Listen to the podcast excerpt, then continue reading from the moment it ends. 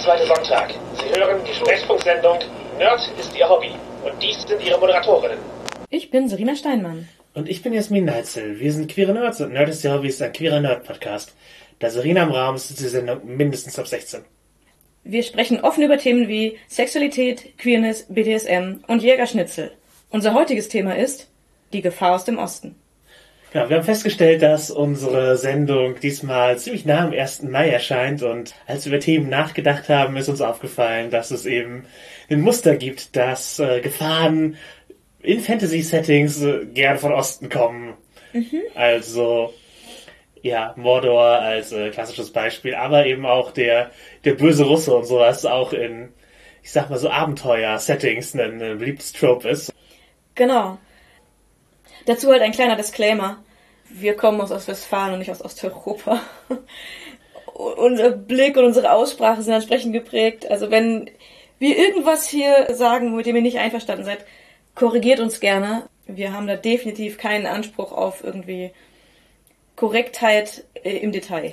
Genau, für einige der Themen haben wir uns allerdings im Hintergrund mit äh, Leuten getroffen und Interviews geführt und so. Also wir, wir gehen hier auch nicht komplett uninformiert ran. Genau.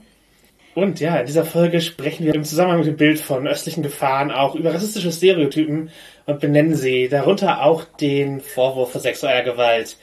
Wenn euch besonders antischwarze und anti-asiatischer Rassismus gerade so sehr belastet, dann skippt einfach nach vorne, gerade wenn es um Orks geht, oder spart euch auch diese Folge. Außerdem sprechen wir über Verbrechen gegen die Menschlichkeit und Völkermorde von Kolonialmächten, Nazis und der Sowjetunion. Es, es wird nicht dauerhaft Thema sein, aber es wird vorkommen. Warum kommt das Böse eigentlich immer aus dem Osten? Wie ist dieses klassische Trope entstanden? Ich vermute, das ist durchaus was Historisches im westlichen Mythenkanon, würde ich sagen. Also zum einen gibt's ja den, den sogenannten Steppenkorridor, also dass man von Asien bis Ungarn durchreiten kann, wenn man das möchte. Und das wurde historisch auch getan. Das heißt, es kamen von Osten Leute, die anders aussehen und anders reden als man selber. Und Pferde haben, auf denen Und- sie reiten. Genau, ursprünglich war, war das auch eine neue Sensation, dass sie Pferde haben. Also die Griechen, es gibt ja das Wort Barbaren, was halt ein Onomatopoeia ist über wie die sprechen, die Steppenvölker. Und ja, lange wurden sie auch Tataren genannt von, von den Europäern. Also Sküter sind relevant, Hunnen, würde ich sagen, sind da sehr relevant als etwas, das am Ende dem- des Römischen Reich getreten hat und halt eben auch durch Überfälle äh, der Völkerwanderung beigetragen. Aber auch natürlich die Mongolen als äh, so erfolgreiches Imperium von, äh, von der Größe und Geschwindigkeit der Eroberung. Wenn man auf die griechische Mythologie zurücksieht, dann kamen halt auch zum Beispiel die Perser von, äh, von Osten, äh, zumindest vom attischen und äh, spartanischen Griechenland aus. Ja, ja. Also auch allgemein, wenn man das Ganze jetzt eurozentrisch betrachtet, wie es ja äh, in Fantasy oft vorkommt, gerade in klassischer Fantasy. Ja, eben auch um, um Anleihen ans Mittelalter bewusst herzustellen. Also manchmal ist der Ja. Eurozentrismus nicht ein, ein unbewusstes Ding im Sinne von, wir können uns gar nicht was anderes vorstellen. Das Denkmuster ist natürlich auch, auch drin, dass wir halt erstmal denken wie EuropäerInnen, aber gleichzeitig ist es auch was, halt gerade amerikanische Fantasy, wo man eben bewusst einen, Europäisches Feeling herstellen möchte, indem man ja ein eurozentrisches Bild genau, herstellt. und die Geografie so anpasst wiederum. Genau.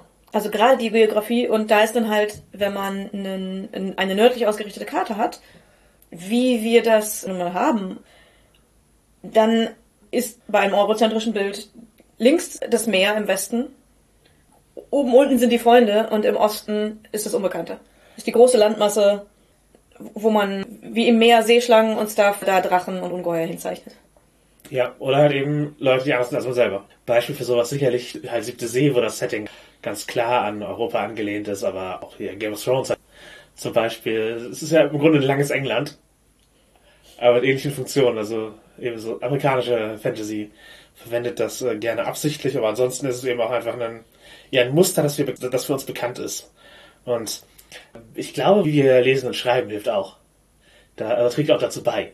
Weil wenn man von links nach rechts schreibt, dann ist es auch praktisch so, wie man, wie man auf den ersten Blick Spielbretter liest, gerade wenn eine Beschriftung drauf ist. Ja.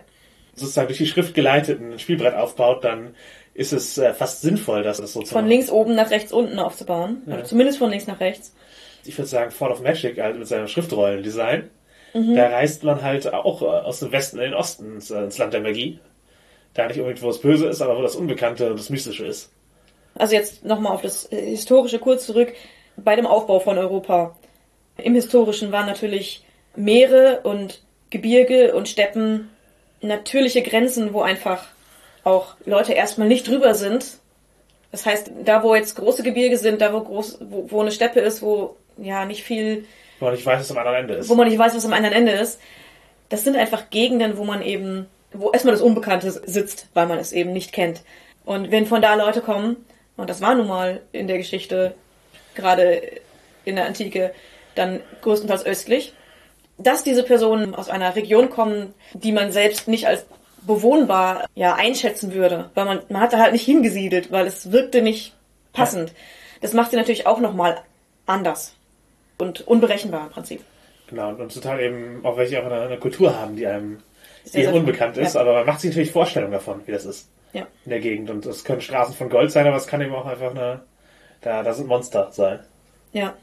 Ich finde es halt sehr interessant, weil die Nordung der Landkarten war ja eine Entscheidung, die nun mal irgendwann getroffen wurde, um eine allgemeine Lesbarkeit zu schaffen, im Prinzip für Europa. Das im Zusammenhang damit, dass wir von links nach rechts schreiben, verstärkt dieses Denkmuster, dass im Osten das ist, was neu ist und unbekannt ist. Ja.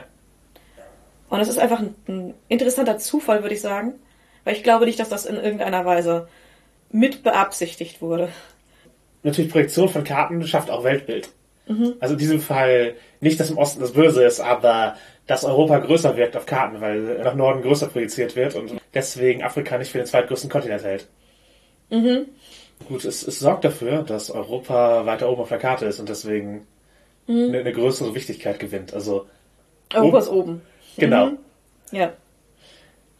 Und halt das unbekannte Land ist im Osten, das unbekannte Meer ist im Westen. Ist halt schon etwas, was es einfach seinen Anfängen des, des Genres of Fantasy gibt, also bevor, bevor man es Fantasy genannt hat, sondern als es einfach Mythologie war. Ja. Im, Im Westen gibt's halt auch manchmal unbekannte Inseln. Bei Tolkien sind das die Grauen Antworten. In der keltischen Mythologie liegt halt Tirnanok im, im Westen irgendwo im Meer. Ja. Das sind doch beides mehr, ja, positive Bilder eigentlich. Von dem versprochenen schönen Land. Solche Gedanken gab es auch für den Osten mit goldgepflasterten Straßen und so. Das haben Leute gedacht. Und halt Priester John, der im, irgendwo in Indien ein christliches Königreich haben soll. Und äh, angeblich die Mongolen geschickt hat, um die Moslems zu besiegen. und- Oder was auch immer. Also sowas hat man sich da halt auch ausgedacht. Ja, ja, die Fantastik ist halt kein neues Genre, wenn man es genau nimmt. Damals war das halt noch mehr Welterklärung, weil man es nicht, nicht besser wusste. Genau, man wusste nicht, was da ist und man hat sich was ausgedacht. Ja. Was mit denen übereinstimmte, was Leute, die ein bisschen weiter gereist waren, erzählt haben. Ja. Aber halt, man hat die Fantasie spielen lassen. Ja, so ähnlich wie Marco Polo, der ist, ist halt weit gereist. Aber er hat auch die Fantasie spielen lassen. Ja. Oder irgendwelche Berichte von Alexander, wo er im Osten in Indien gegen Riesenheuschrecken kämpft. Mhm. Oder das, oder das Riesenameisen, ich bin mir nicht mehr sicher. Auf jeden Fall riesige Tiere. Ja, was für die Gefahr im Osten, glaube ich, ganz relevant ist, ist Gog Magog. Also zwei, zwei biblische Stämme. Sozusagen während der Apokalypse soll die rauskommen, die Welt verwüsten und das Christentum kämpft gegen sie. Das wurde natürlich vielen Ball zugeschrieben. Marco Polo hat auch über sie berichtet, dass sie am Altaisee sitzen und andere haben die halt weiter nördlich verortet. Oder ja, der, der Islam und das Christentum hat halt auf jeden Fall Vorstellungen von Gog Magog als die bösen Völker am Ende der Welt, die rauskommen. Und da gab es dann auch mal wieder auf Karten, wurden die, wurden die geografisch verortet hinter so einem Gebirge. Das, also es gibt einige Karten, wo Gog Magog ziemlich aussieht wie Mordor. Mhm. Mordor gerade schon erwähnt. Ja, Tolkien ist definitiv für das Genre Fantasy, wie es jetzt ist. Wie gesagt, Reiseromane damals waren halt auch viel von Fantastik geprägt, aber eben das Genre Fantasy ist extrem geprägt durch Tolkien. Ja, so, ich würde sagen, westliche Fantastik oder wie Ja. man sagt, Edo-Fantastik, Elfdwarf Ork. Damit meinen wir nicht, jeder hat Tolkien gelesen, sondern wir meinen tatsächlich, egal ob du Tolkien gelesen hast, wenn du in der westlichen Fantastik unterwegs bist, dann kennst du die Tropes, die Tolkien aufgestellt hat. Genau, es hat einfach irgendwie eine Prägung stattgefunden. Ja. Und dieses Bild, das man davon hat, ist so prägnant, dass ja im Prinzip die, die gesamte westliche Fantasy in irgendeiner Weise dazu immer in Bezug ges- gesetzt wird. Also wenn man halt abweicht, dann ist es eben keine klassische Fantasy, in Anführungszeichen. Genau, da muss man es anders, man muss es den LeserInnen anders oder den Spielenden anders präsentieren, als wenn sie auf dieses, äh, diese Tropen zurückgreifen können. Tolkiens Bild ist auch absichtlich eurozentrisch. Zum einen war er halt ein Brite aus seiner Zeit eben und natürlich entsprechend von, von Empire geprägt. Sein Weltbild war halt eurozentrisch und gleichzeitig hat, hat er eben auch absichtlich gesagt, er, er schafft jetzt hier so einen, einen britischen Mythos. Ja, genau. Das war ja sein Anstreben. Ja, er fand Mythen ziemlich gut. Und er war der Meinung, dass die Briten keine haben, die gut genug sind. Und- Und, dass er berufen ist, einen zu schaffen. Und gleichzeitig war er ja einfach ein Sprachwissenschaftler und meinte, Ja. dass man eine Sprache ohne Kontext nicht funktioniert ist. Und er hat halt Sprachen erschaffen und für die einen Kontext geschrieben. Ja. Und ja, was, was sitzt bei Tolkien im Osten? Ja, nun, Mordor und das Böse, Genau, Harad, das andere Böse. Also genau, Das, das, das Unbekannte. die, die Herkunft der Orks, die eine minderwertige Rasse sind. Ja, genau. Das, ja, Orks sind auf jeden Fall ein. Also, nach dem, was Tolkien über Orks geschrieben hat, über seinen Designprozess. Also, weil er, er war, er hat ja durchaus auch über sein Worldbuilding in Briefen sich ausgetauscht und äh, mit Leuten. Und deswegen wissen wir halt auch einiges über seine, über sein Worldbuilding und äh, seine Entscheidung über Orks war halt, sie auf anti-asiatischen, damals verbreiteten Stereotypen aufzubauen. Ich würde da auf die Artikelreihe von James Mendes Holtz verweisen. Der hat da zwei gute Artikel drüber geschrieben, über Orkbild und über die Konstruktion von so Rassifizierung und sowas.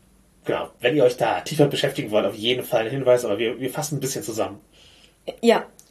Ich habe ja schon gesagt, sie werden eben als minderwertige Rasse dargestellt. Auch, ja, vergleichen wir mit der Darstellung von Mongoloiden. Also Mongoloid ist halt ein, ein es ist ein sowohl rassistischer als auch ableistischer Begriff und kommt halt aus Rassenwissenschaft. Also Wissenschaft in Anführungszeichen und Rassen eigentlich auch in Anführungszeichen, aber äh, halt äh, Drei Anführungszeichen ist das Wort. Ja, in einer, einer unwissenschaftlichen Vorstellung, die aber unsere Welt geprägt hat, wo praktisch äh, die Weißen oder die Kaukasier die, die reine beste Rasse sind. Es werden halt Rassen konstruiert damit. Wir, wir meinen das nicht. Und dann äh, gibt es eben da drumherum, um diese europäische Rasse, minderwertige, die in irgendeiner Weise halt äh, schlechter sind. Genau. Und die Mongoloiden sind halt die asiatische äh, schlechte Rasse, eben vis-à-vis Mongolen. Ja, warum man äh, Leute mit Trisomie 21 so nennt, ist, weil sie angeblich halt sich durch diese, diese Krankheit der, der minderwertigen Rasse nähern und der ähnlicher sind und deswegen keine vollwertigen Menschen. Also das sagt man damit aus, wenn man den, den Begriff verwendet. Und lass das wahr. Ich, ja, ich, ich wollte gerade sagen, ich, ich, ich hoffe, man merkt an unserem Tonfall, was wir davon halten. Genau. Wir, wir wir zitieren hier abstoßende Rassenwissenschaftler. Ja. ja. Ja. Mhm. Zum nächsten genauso aufbauenden Punkt. Verbreitung durch Korrumpierung. Das äh, ist, was äh, Tolkien Orks zuschreibt, aber es ist auch da, was Leute damals äh, Asiaten zugeschrieben haben. Einerseits, dass wir selbst korrumpiert sind. Die Entstehung der Orks wird ja als ein Akt der Korrumpierung beschrieben. Genau, und zwar sowohl in Silmarillion, wo sie, äh, wo sie korrumpierte Elfen sind, als auch bei der Entstehung der Uruguay im Herr der Ringe. Ja, genau, wo sie noch mit, mit Menschenvölkern gekreuzt werden. Und ja, da liegt auch sehr klar der Punkt drin, wenn die Orks gewinnen, dann werden wir wie sie. Bei Tolkien ist es tatsächlich allein schon in den Büchern in der Korrumpierung des, des Auenlandes, als Saruman dorthin zieht. Ja, auch das wurde Asiaten zu Tolkiens Zeit vorgeworfen, zugeschrieben, befürchtet. Ja, und seien wir ehrlich, heute auch teilweise noch. So, Von der den 80ern, wo man Angst hat, dass Japaner das wirtschaftlich übernehmen, heute redet man das mit China. Oder wirft, wirft den Asiaten vor, dass sie uns mit gegessenen Fledermäusen und schrecklichen Krankheiten korrumpieren. Und das ist halt auch genauso rassistischer Bullshit. Und ja, Tolkien hatte, hatte halt auch eine persönliche Erfahrung mit einer Gefahr aus dem Osten. Und damit waren nicht die Asiaten gemeint, sondern die Deutschen. Denn in der Propaganda im Ersten Weltkrieg wurden die Deutschen halt auch als Hunden bezeichnet. Auch absichtlich, eben Gefahr aus dem Osten. Und äh, in der Darstellung so Propagandaplakate und so, da wurden Deutsche eben halt auch als so brutale, grobschlächtige, orkige Leute dargestellt. Also mehr die, die großen, klobigen Orks, die man später kannte. Mehr, mehr so Urukai. ja, genau, die Urukai waren, waren mehr so wie die, mehr so wie die Deutschen. Und heute wird es ja, wird dieses Ortbild ja oft auf Schwarze projiziert, weil eben die, einfach die Beschreibungen im Muster rassistisch sind. Tolkien verwendet dieselbe Sprache für Orks. Und wie gesagt, absichtlich, wie, wie eben für rassistische Abwertung äh, verwendet wird. Und deswegen ist es halt so leicht, Orks als ein rassistisches Bild wahrzunehmen oder die, dieselbe Sprache, die für Orks verwendet, auf andere Menschen anzuwenden. Ja. Ja, dadurch, dass die Beschreibungen schon so angelegt sind, fällt es halt einfach leicht, andere Dinge drauf zu projizieren. Die Leute sind im Kern böse. Ist halt auch so, eine, so eine Aussage, die damit getroffen wird. Das ist was, was man den Deutschen. Oder lassen sich instrumentalisieren für das Böse. ist ja genauso schlimm. Genau, genau. Das sind leicht korrumpierbar. Ja. Ein, einfältig. Und das sind halt Sachen, die man den Deutschen vorgeworfen hat, dass wir halt entweder zu befehlshörig oder von Grund auf böse sind und eine, ein, ein kriegerisches Volk, das man zerschlagen sollte. Und das ist das, dasselbe erzählt man halt auch über Mongolen, Chinesen, verschiedene Völker im indischen Subkontinent, gegen die die Briten Krieg geführt haben. Oder, oder die sie halt dann ja, zu, zu ihren auserkorenen Kriegervölkern gemacht hat. Das heißt, dass sie halt praktisch denen das vorgeschrieben wurde, dass ihr Beruf ab jetzt ist, in den Krieg zu ziehen. Also ist die Gokka in Nepal zum Beispiel. Ja. Das kann so ein Imperium einfach mal entscheiden. Das Verrückte ist halt, das, das, das sind halt einfach alles Leute. Also, ich meine, wir, wir wissen selbst, gerade als Deutsche, dass offensichtlich nicht alle äh, böse oder obrigkeitsgläubig waren. Ja, aber halt genug, also G genug, dass man, dass was passieren kann. Ah, Ja, aber, Aber das, das, das, liegt nicht daran, das, das liegt nicht daran an irgendwelchen zuschreibbaren rassistischen Eigenschaften. Und äh, ja, für Orks werden die halt einfach unreflektiert übernommen oder halt von für von Tolkien inspirierte Fantasy. Da ist eben der Worldbuilding-Gedanke nicht, wir übernehmen jetzt absichtlich rassistische Sprache, damit die Leute wissen, was das für ein Volk ist, sondern so werden Orks halt beschrieben. Viele von uns wissen eben auch gar nicht mehr, dieses spezielle Propagandabild ist halt auch gar nicht mehr so verbreitet. ja, das, das, das kennt man halt nicht. Also, die Art und Weise, wie die Orks bei Tolkien beschrieben sind. Die Sprache, ja, ist rassistisch. Das, wenn man drauf achtet, merkt man. Aber wenn man nicht drauf achtet, ist dieses Bild für einen aus der heutigen Zeit einfach nicht greifbar, dass das, das ein bestimmtes rassis- rassistisches Bild ist. Genau, es sind halt Monster, weil in, in der, dieser Direktheit und dieser Art von Karikatur liest man es halt nur noch in den rechtesten Ecken des Internets. Und selbst da sind, ist dieses konkrete Bild von äh, anti-asiatischer Propaganda ist halt auch nicht mehr aktuell. Also es, es wird halt aktuell gar nicht benutzt. Und, äh, deswegen fällt es einem auch gar nicht so schnell auf, im Zweifel. Ich glaube, es je, je nach Grad der Betroffenheit und äh, Sensibilisierung für Sprache mehr. Ja, klar. Aber ja, und in, insgesamt hat die Edo-Fantasy halt natürlich ein paar rassistische Elemente. Also diese Überhöhung von Elfen. Das ist ja auch auf eine Art rassistisch. Ja, also einfach das Konzept insgesamt, dass Völker oder Spezies oder Rassen mehr oder weniger wert sind, ist rassistisch. Ja. Ist halt auch die Basis von, von Fantasy-Rollenspiel. Also D&D ist ja super stark durch einige Tolkienesque Bilder geprägt worden. Also nicht, dass die anderen Wurzeln von D&D wie Sword and Sorcery, wo mit Conan und so ist, da weniger Rassismus herrschte. Seien wir mal ehrlich, aber äh, da, da, das würde jetzt zu weit führen. Aber da sind halt Orks generische Gegner, die man töten kann, ohne schlechtes Gewissen zu haben. Und ich glaube, dass da beim Fantasy-Rollenspiel auch ein, ein Problem besteht. Und zwar, du brauchst halt Gegner. Wenn du Kämpfe spielen möchtest, wenn du ein kampflastiges System hast, wenn du ein kampflastiges Abenteuer hast, du brauchst Gegner. Ja, für manche Genres ist, ist ein Designbedarf für Gegner da. Ja. Und die musst du irgendwie gestalten. Und ich glaube, es in, in der Fantastik allgemein, also wenn du schreiben willst, natürlich, man kann über Intrigen schreiben, aber eventuell möchtest du über Kriege. Ja, ja also viel, viele Abenteuer enthalten halt einfach bewaffneten Konflikt und also viele Abenteuerfiktionen. Genau, und die Helden sollen, also gerade wenn es Helden sind, dann sollen sie ja Gegner töten, ohne ein schlechtes Gewissen haben zu müssen. Dann hat man bei Gegnern die Kategorien, entweder es sind Leute und du kämpfst gegen Leute und verletzt und tötest Leute. Und wenn man ein Held ist, sollte man da eigentlich ein schlechtes Gewissen haben. Genau, man, man muss sich moralisch damit beschäftigen. Genau. Wenn du sie als Leute darstellst, dann hast du eine moralische Verpflichtung, dich damit zu beschäftigen, dass du gerade eine Person getötet hast.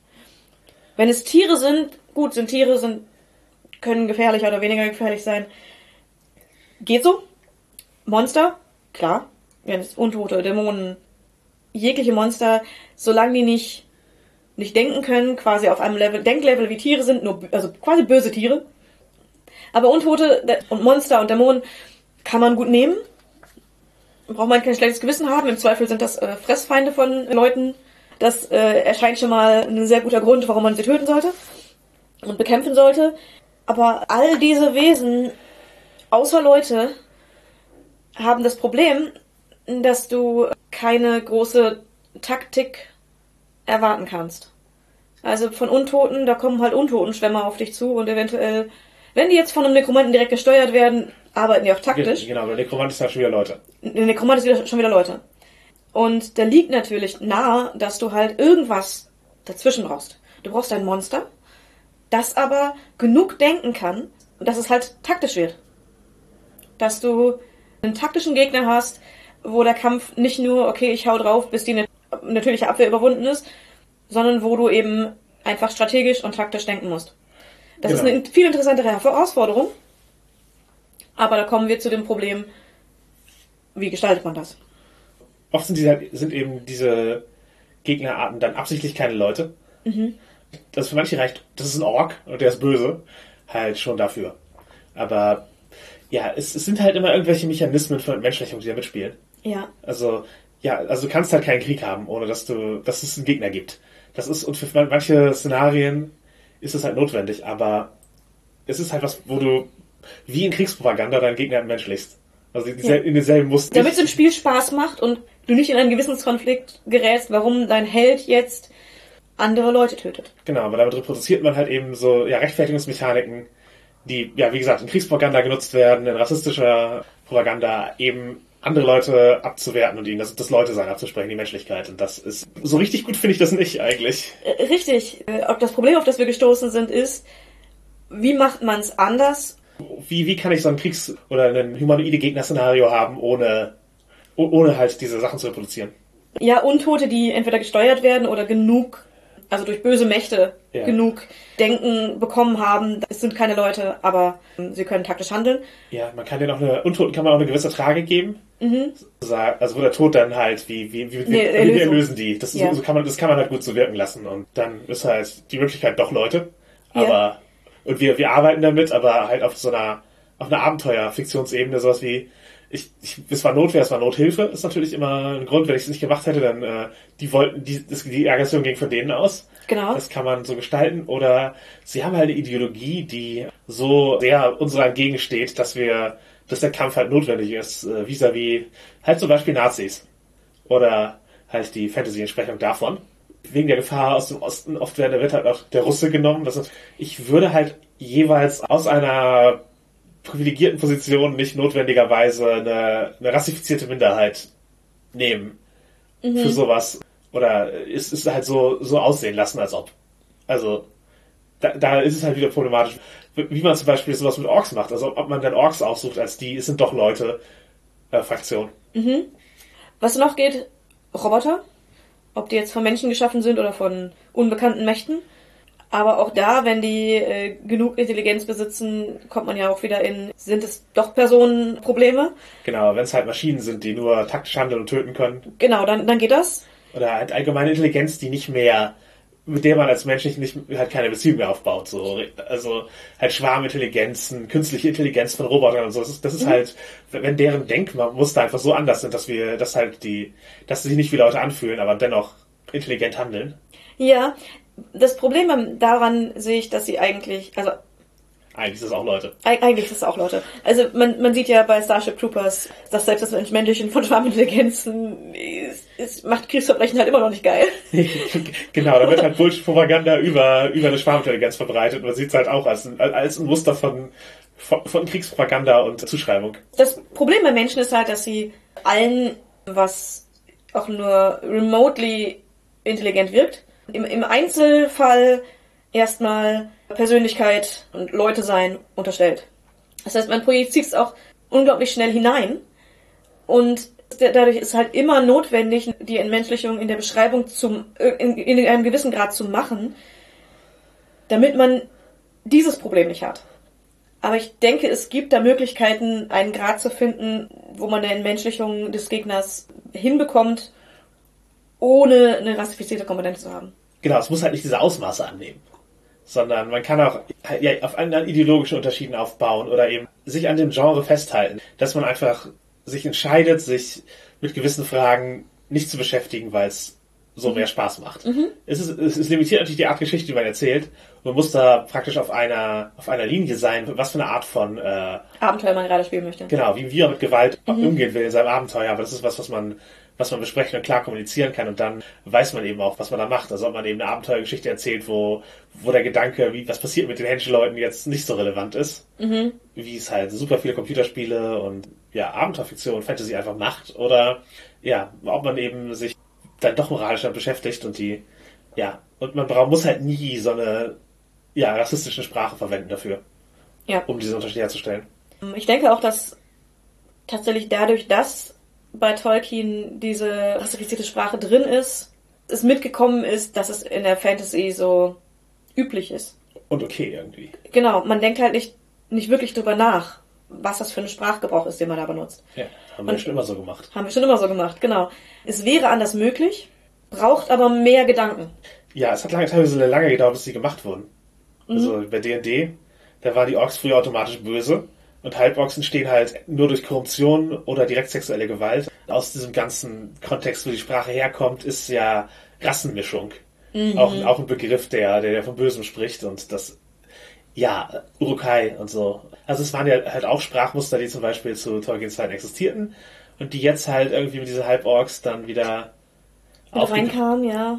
man sollte halt irgendwie Mixed-Leute nicht suggerieren, dass sie, dass, dass sie Monster sind oder dass sexuelle Gewalt der, der, der Hauptgrund ist, warum es sie gibt. Das, und ja, man muss überhaupt keine sexuelle Gewalt notwendigerweise in das Setting reinschreiben und ja. Ach ja. Mittler- Mittlerweile, äh, also jetzt mit Tasha's Card of Everything, ist bei D&D jetzt ein bisschen aufgebrochen. Orks sind nicht mehr automatisch böse, aber es hat auch einfach 40 Jahre gedauert.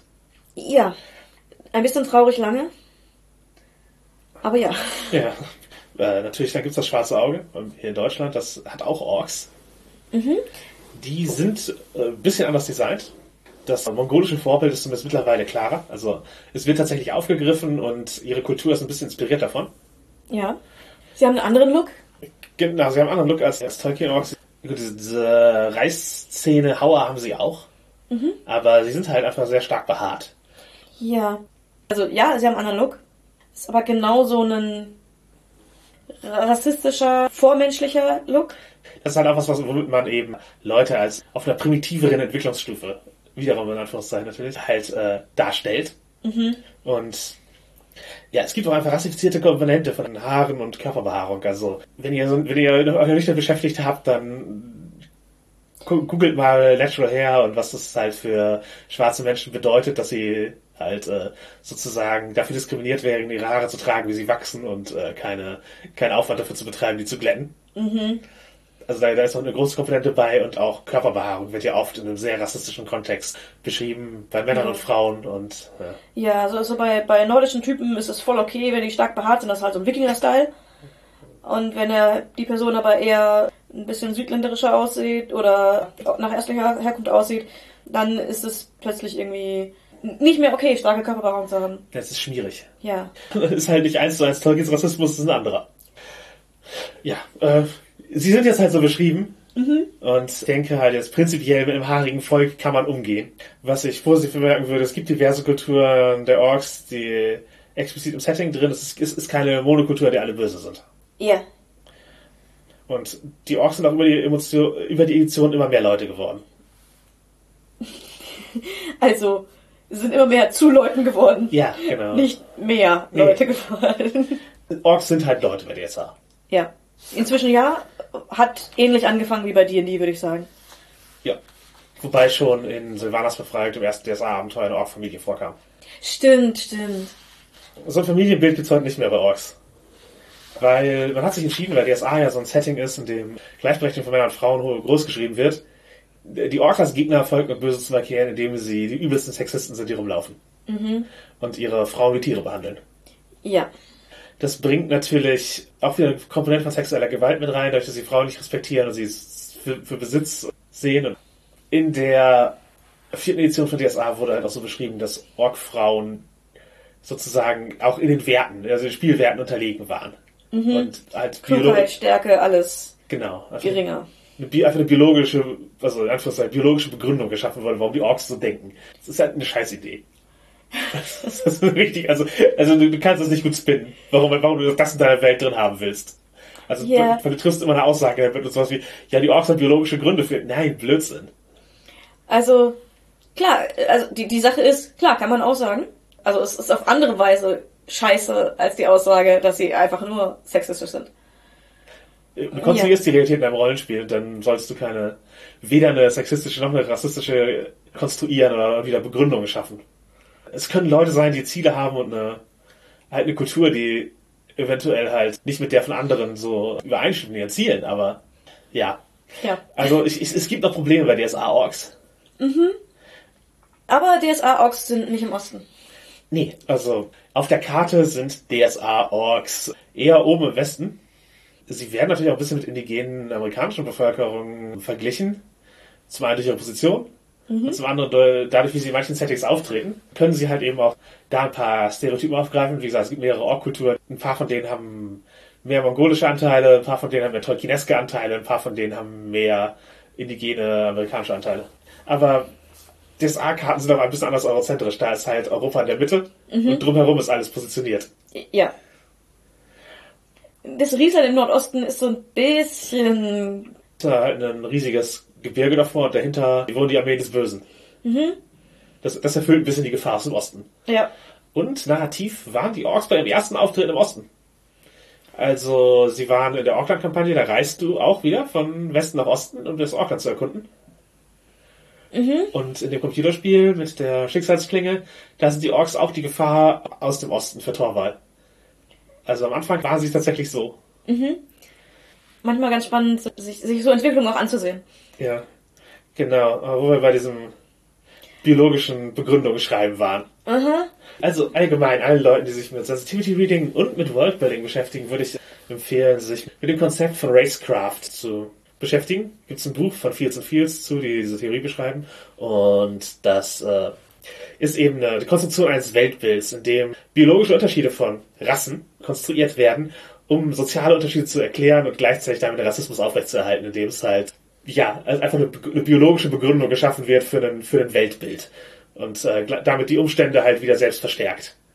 Und ja, es ist halt eine Art von Weltkonstruktion durch Sprache und durch, äh, durch Zuschreibung von Kategorien. Und wie Tolkien Weltkonstruktion durch Sprache gemacht hat, machen wir als Spielleiterinnen, als AutorInnen, als SpieldesignerInnen, betreiben wir eben auch Weltkonstruktion durch Sprache. Und wir können da eben auch Rassismen konstruieren, wenn wir nicht aufpassen. Oder sogar mit Absicht. Das, ja, das kann auch passieren, wenn man Tolkien ist, macht man das auch mit Absicht. Ja. Was wir jetzt ganz klar nicht sagen wollen, wenn man verschiedene Spezies hat. Aliens, auch so- sonst vielleicht, also verschiedene Spezies einfach, die zusammenleben. Die dürfen schon biologische Unterschiede haben. Es geht nicht darum, dass die alle identisch sein müssen. Ja, Was darf man zum Beispiel? Gibt es Ja. ein Quallenwesen? Das hat halt einfach Augen rundherum und Arme und Beine rundherum. Der Vorteil von dem ist, dass, dass man sich überraschen kann, nicht, nicht, nicht, nicht flankieren, weil einfach jede Richtung vorne ist bei ihm. Also es gibt kein Hinten und vorne. Das ist, halt, das ist halt ein biologischer Unterschied. Oder gibt halt einfach ein Oktopuswesen, das unter Wasser atmet und ein Wasserelementar beschwört, um, um in dem rumzulaufen. Äh, oder äh, wenn du geflügelte Wesen hast, dann können die halt fliegen. Andere vielleicht nicht. Das Ja. sind einfach Sachen, das sind biologische Unterschiede, die sind völlig okay. Die sind cool, die geben Flavor. Genau, um das davon der Beispiele aufzugreifen, da finde ich es eigentlich ganz gut gemacht, weil in deren Kreaturenbüchern, äh, Alien-Archiven, da würde ich halt sagen, nicht bewu- bewusst nicht, nicht nur Monsterbücher, da werden alle Aliens, die eine Kultur haben, direkt als spielbar beschrieben und aus der Perspektive, wie man sie spielen würde. Ist halt das Gegenteil von den menschlichen. Das gibt, das gibt denen halt immer direkt eine, eine Spielbarkeit, einen, einen Ansatz und die Unterschiede sind halt eher, eher Stärken und machen die, machen sie interessant als eben eine, Ach, dass es Schwächen sind. Genau, ne, dass, dass, dass, dass denen halt dafür halt äh, ja irgendwelche Eigenschaften zugeschrieben werden oder eine Weltordnung daran festgemacht. Und alle können mechanisch am Abenteuer teilhaben. Und es ist kein grundsätzlicher Nachteil, was auch immer zu spielen. Ja. Was man, glaube ich, prinzipiell festhalten kann, dass Klugheit, also einfach die geistigen Fähigkeiten und moralische Eigenschaften sollten keine Eigenschaften sein, also wo biologische Unterschiede gemacht werden. Moral ist erstmal nicht angeboren und geistige Eigenschaften, wenn alle spielbar sein sollten, Ja, da sollte man einfach den Unterschied nicht machen. Ja, nee, wenn, wenn du nicht bewusst ein Tier spielen willst in der Welt, also keine Ahnung, jemand, einer spielt den Hund, dann, sollte, dann sollte Auffassungsgabe und sowas einfach nicht daran gekoppelt sein. Ja. Und immer wenn man ja menschenähnlichen Völkern mechanische Unterschiede gibt, betreibt man Racecraft und konstruiert in Anführungszeichen Rassen für seine Welt. Da muss man schon reflektieren, was man, was man dazu schreibt. Genau. Also es ist jetzt kein Never, don't do it. Aber man muss halt drüber nachdenken, was man tut. Wie Genau. man sie benutzt. Genau, wenn man da halt reale Entsprechungen baut in seine Welt, dann sollte man die nicht rassifizieren auf diese Weise oder halt echt sich Gedanken machen, was man da aussagt. Also, wenn deine Orks Mongolen sind oder Asiaten, dann sagst du halt mit dem, was du über deine Or- Orks aussagst, was über Asiaten aus. Ja. Und wenn es sich wie einfach wie realer Rassismus liest, dann ist das vielleicht nicht so cool. Also wenn deine Sprache über eine Spezies, die du geschaffen hast oder die du benutzt, Kriegspropaganda sein könnte, die rassistische Stereotypen in unserer realen Welt darstellt, dann Ja. ist das einfach nicht so schön. Genau, wenn halt ein, äh, irgendein südafrikanischer Politiker äh, in der Apartheid da mit Rassentrennung begründen würde, dann ist es nicht, was du schreiben solltest in dein Setting. Und Außer es geht exakt darum. Ja, und das sollte reflektiert sein. Und Genau. äh, vielleicht sollte das dann ein In-Character-Text sein, den jemand in der Welt zuschreibt und nicht deine Zuschreibung per Regeltext und Genau. Mechaniken. Ja. Dabei möchte ich nochmal speziell auf DSA 4 eintreten. Nämlich Menschenvölker mit Werteunterschieden versehen. Das ist Ja. eine richtige schlechte Idee. Ja, ich als Person bin nach DSA 4 Regeln nicht möglich, da ich äh, relativ weiß bin und quasi Mittelländerin. Für eine DSA-Zuordnung wärst du Mittelländerin. Genau, ne, wäre ich Mittelländerin. Und die können nicht unter, ich glaube unter 1,65 oder unter 1, äh, irgendwas, die sind auf jeden Fall immer über 1,60 groß. Deutlich. Ich bin kleiner als 1,60. Mhm. Ich wäre da schon nicht mehr möglich. Genau, du, du wärst nicht mehr, du, du musstest ein Zwerg sein, du wärst, kein Mensch mehr. Genau, ich wäre kein Mensch mehr. Beziehungsweise, wenn ich ein Mensch wäre, dann wäre ich vielleicht noch Tulamiden, ich glaube, das ging. Oder Waldmensch, weil die können kleiner sein. Genau. Und schwächer. ist es halt nie eine gute Idee. Was halt oft auch passiert, ist, dass ein Volk als die Norm festgelegt wird. Bei DSA 4 waren das die Weißen. Manchmal sind es einfach die Menschen. Genau. Es sind sehr viele Settings so. Die Menschen sind die Norm und alle anderen existieren Abgrenzung davon. Genau. Das bietet natürlich auch eine gewisse Problematik. Ja, gerade wenn die Norm keine ähm, Abzüge oder Boni bekommt oder nur Boni bekommt und alle anderen bekommen dann in Abgrenzung andere Boni und Abzüge. Ja, ja. Also, Es ist natürlich verständlich, warum Menschen als der Maßstab genommen werden in Fantasy-Settings, weil die kennen wir. Genau, wir, wir können uns vorstellen, dass ein Mensch kann. Die Frage ist halt, wie unterschiedlich ist ein Elf letztlich oder ein Zwerg? Also über Körpergröße hinaus so. Ja. Ob da, also ist das, ist das notwendig, dass, dass, dass sozusagen feste Unterschiede reingeschrieben werden? Das kann man halt hinterfragen. D&D hat es lange mit Ja ist so unterschiedlich beantwortet und jetzt mit Nee, von den Werten her nicht. Es gibt halt ein paar Special Skills, die man so, so angeboren bekommt. Aber ja, es ist auf jeden Fall wert, reflektiert zu werden. Ja. Denn wenn man solche Unterschiede an rassistischen Kategorien festmacht, dann sorgt man halt dafür, dass man eine rassistischere Welt hat. Was halt auch passieren kann, ist, dass man, wenn man Fantasy-Rassen konstruiert, diese als Ersatz für menschliche Diversität verwendet. Also, dass zum Beispiel Bipox oder andere Körpertypen direkt als Fantasy-Wesen dargestellt werden. Ja, oder Queerness. Also in Guardians of Galaxies gibt's halt äh, Weiße und dann gibt's halt äh, grün oder blau angemalte Leute. Äh, Aliens. Genau.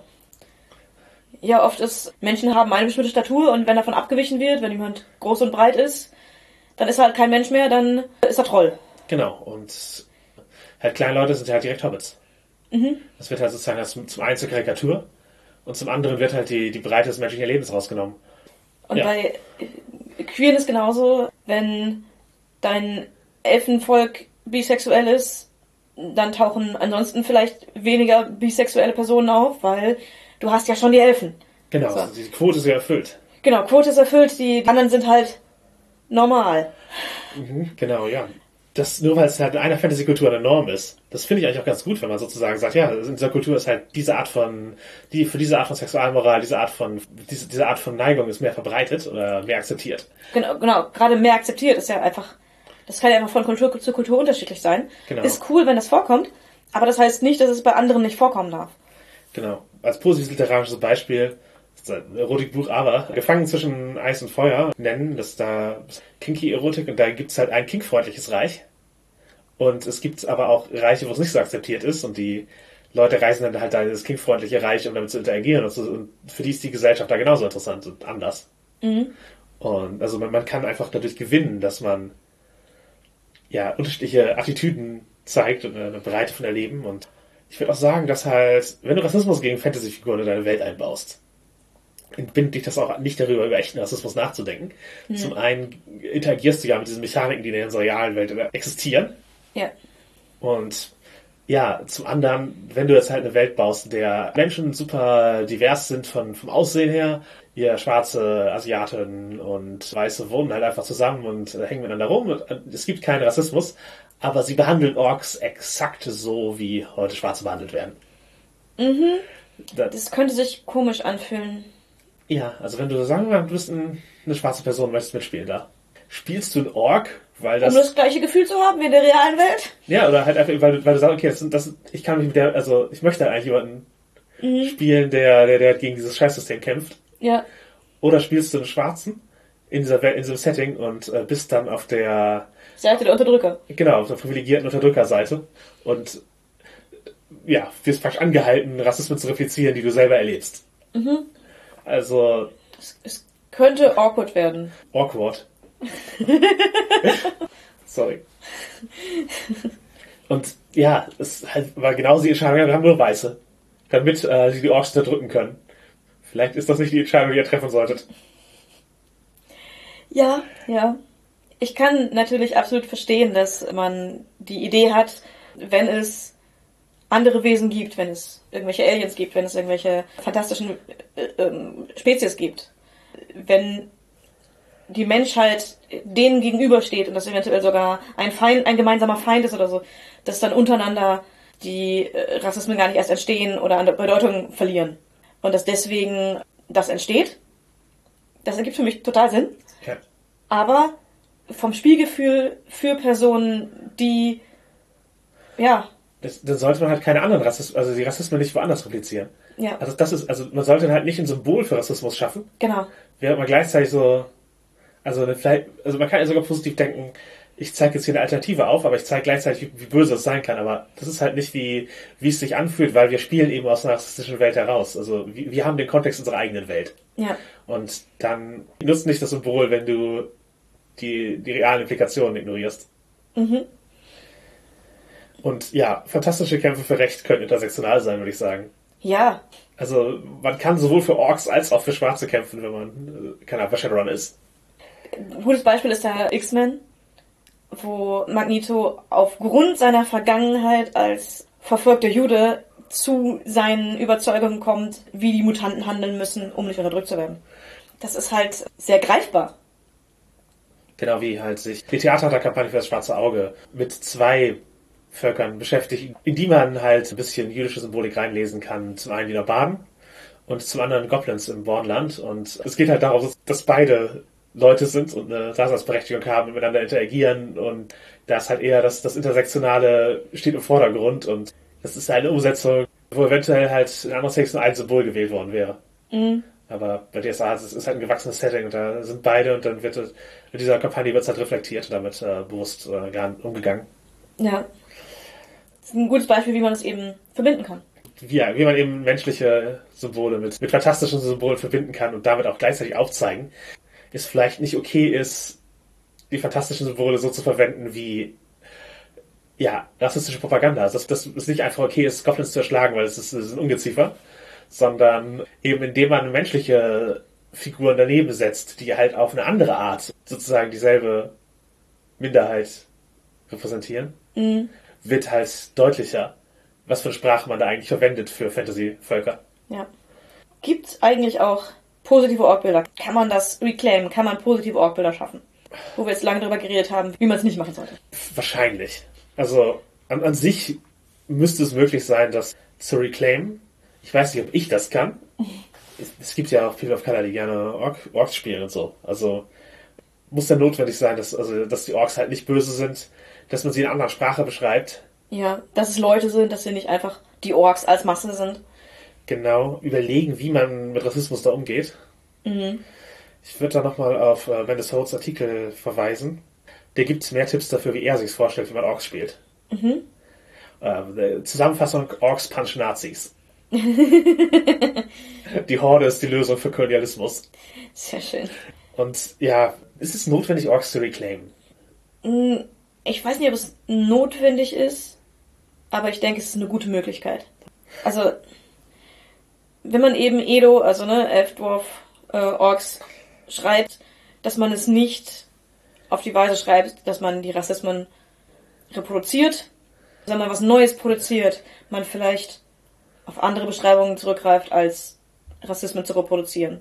Ja. Auch nicht als die Rassismen, die man kennt, zu reproduzieren, sondern also ne, die man in den Org-Beschreibungen schon kennt, sondern allgemein, dass man nicht auf rassistische Stereotype zurückgreift. Ja, genau. Und ich würde halt auch sagen, eventuell sind nicht wir es die Orks, also wir als weiße Autorinnen sind es vielleicht nicht die, die Orks reclaim.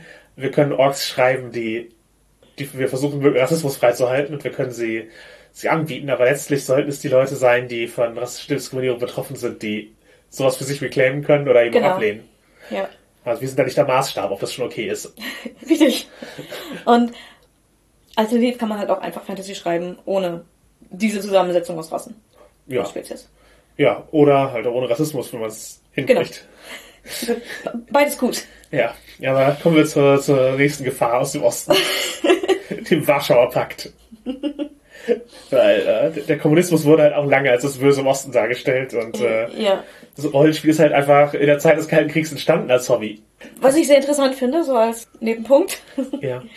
Äh, Also ich weiß nicht, ob der Kalte Krieg notwendigerweise Teil da, davon war, warum Rollenspiel entstanden ist, aber was man damals so als zeitgenössisches Setting geschrieben hat. Mhm, das auf jeden Fall. Das, der, da wurde halt das, einfach, das Weltbild einfach dadurch geprägt. Und die Kommunisten sind einfach die Bösen in vielen Action- und Spionagespielen und Filmen. Und Ja, gleichzeitig waren halt auch Weltbeschreibungen über den Osten nicht so richtig verfügbar für die Leute, die im Westen geschrieben haben. genau, es, es gab einfach weniger Informationen.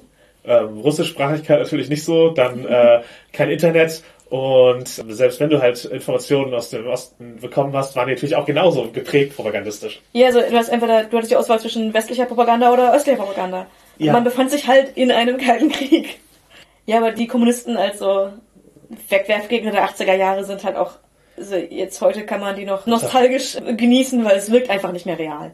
Ja, ja eben, genau, weil alle wissen, dass der Klischee-Russe halt einen, also so der, der Bösewicht mit dem, mit dem Akzent und so. Mhm. Das ist halt ein Klischee, ist das einfach nichts mit der Realität zu tun. Also hoffentlich wissen das alle. Es ist wieder, wieder mal wie, viel von diesen Sachen. Ja, an sich wissen das alle, aber trotzdem, wenn man nur dieses Bild sieht, repliziert es dann halt doch einen, einen, äh, einen anderen Stereotyp. Und Der kann sich festsetzen. genau, und ich würde sagen, dass halt gerade in Deutschland durchaus, ich sag mal, slawisches Aussehen eine rassifizierte Kategorie ist. Und ja, es gibt natürlich Rollenspiele, die sich mit Russland beschäftigen und mit dem, dem Warschauer Pakt speziell. Ähm, ich würde sagen, als zum Beispiel Night Witches, da geht es um sowjetische Pilotinnen im äh, Zweiten Weltkrieg, die, das war eine reale Militäreinheit, die Flugzeuge geflogen und nachts halt die deutschen Stellungen bombardiert. Waren wohl recht effektiv. Ja, man spielte halt Pilotinnen und hat halt eine Phase der Nacht, wo man Bomben, Abwirft. ja genau, wo man Flugeinsätze fliegt und dann hat man eine Phase am Tag, wo man in der sowjetischen Gesellschaft klarkommen muss. Beides bestimmt interessante Punkte. Dann würde ich als nächstes nochmal, äh, würde ich Scherbenland erwähnen, das ist halt ein, ist von den, von den Vögten, also Judith und Christian. Und da geht es einfach um ein russisch inspiriertes Fantasy-Setting.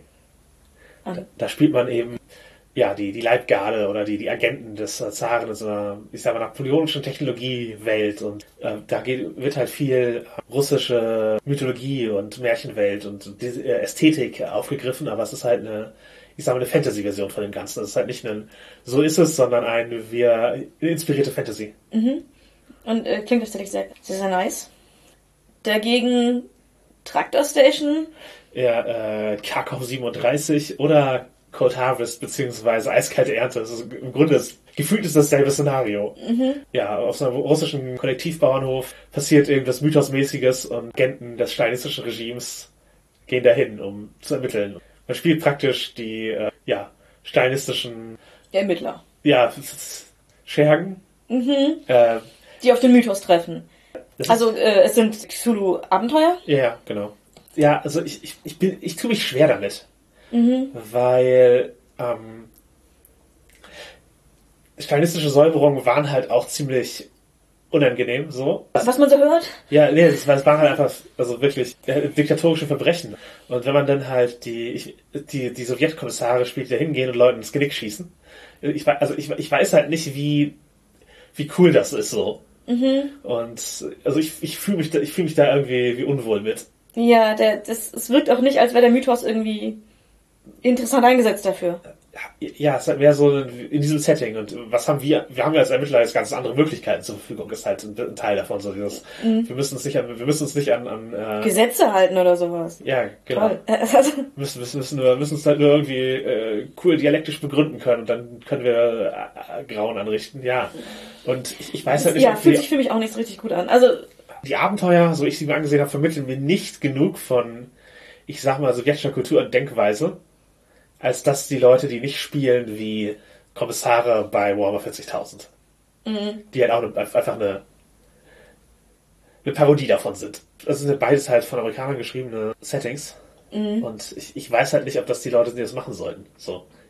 Ist- also wenn dann vielleicht mit mehr, mehr Feingefühl. ich bin mir halt einfach unsicher, weil es bringt einen schon eine Täterperspektive. Also ja, natürlich, das ist halt so, ich, ich, hab, ich muss mich nicht schlecht fühlen, wenn meinem Charakter was Schlimmes passiert bei Cthulhu. Also ich menschliche meinen eigenen Charakter dadurch, dass ich ne, so einen sowjetischen Verbrecheragenten spiele. Gleichzeitig ich, ich menschliche halt wieder Ja, ja. TäterInnen oder oder ich, ich, ich fiege bei den TäterInnen mit, das ist beides, beides halt irgendwie. Ich glaube nicht, dass, dass die wirklich interessante Fragen stellen. Ja, Und ja, eben durch die Perspektive. Also es gibt ja auch für Cthulhu durchaus Settings, die sich mit Ra- Rassismusfragen zum Beispiel beschäftigen, halt Harlem Unbound zum Beispiel oder, oder Wives of March. Aber da spielt man eben die vom Rassismus Betroffenen. Genau, und Und der Horror ist auch oft symbolisch für, für, für das, was, was in der Welt vorgeht. So. genau, und also ich habe Wives of March auch gespielt. Und auch wenn wir eine komplett weiße Gruppe an Personen war, die es gespielt hat, bekam man zumindest einen Eindruck davon, ja, wie es sich als nicht privilegierte Person in einer rassistischen Gesellschaft anfühlen könnte und was für Einschränkungen das für einen mitbringt. Das Abenteuer war halt nicht aufgezogen, als es sind alles Mitglieder des Ku Klux Klans, die ermitteln. Ja, richtig. Oder der, der, der, Polizei von, von, von irgendeiner Südstaatenstadt. Man war nicht auf der Seite der TäterInnen. Ja. Und ganz ehrlich, ich möchte mich auch nicht so richtig auf die Seite der TäterInnen stellen. Ich finde das ein eher unangenehmes Konzept. Ja, genau. Und es ist, es ist halt auch nicht zu verleugnen, dass halt zum Beispiel der Stalinismus durchaus ein einfach diktatorisches System war und dass da viele abgefuckte Verbrechen passiert sind. Also, so, wenn man halt zum Beispiel Holodomor nennt, gibt es auch ein Spiel drüber, eine, eine menschengemachte Hungersnot, wo halt äh, einfach Leute zu Millionen verhungert sind. Weil, weil einfach das Getreide weggefahren wurde. Das hat teilweise zum Verkauf für die Wiesen.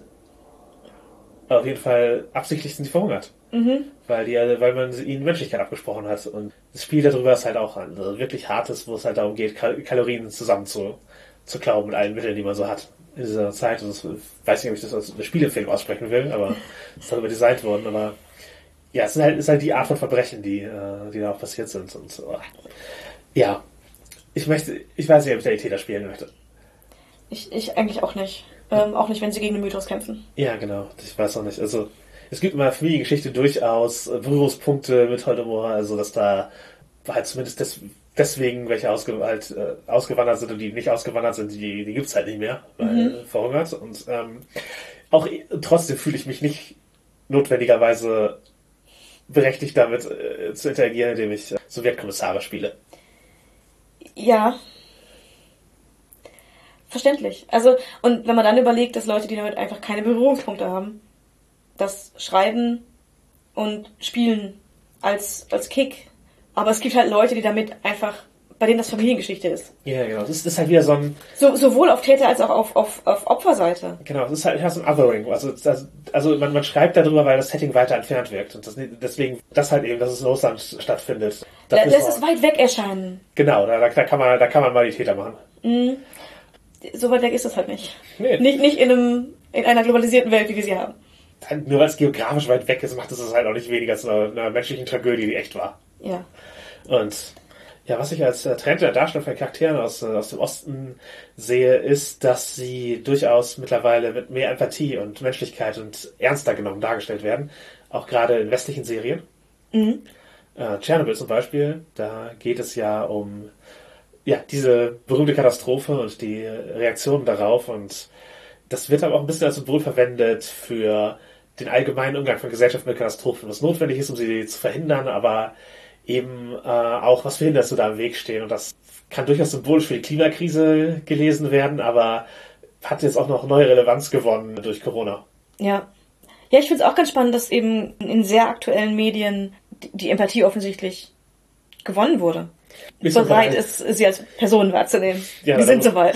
darüber zu schreiben. Also es gibt ja hier Deutschland 83, 86, 89, halt äh, drei, drei Staffeln äh, von der Serie. Und da ist einer der Kernkonflikte eben, wie die Charakter, also die Agenten der DDR, damit umgehen, wie ja sozusagen die sozialistischen Prinzipien nicht mehr greifen in der DDR. Also dass da, dass halt Sozialismus als ein Weltbild ernst genommen wird, das Leute prägt und halt gleichwertig da gezeigt wird ein bisschen gemeinsam hat, hat es, hat es, glaube ich, dass der scheiternde Sozialismus als Symbol für die oder als Warnung für den scheiternden Kapitalismus genommen wird.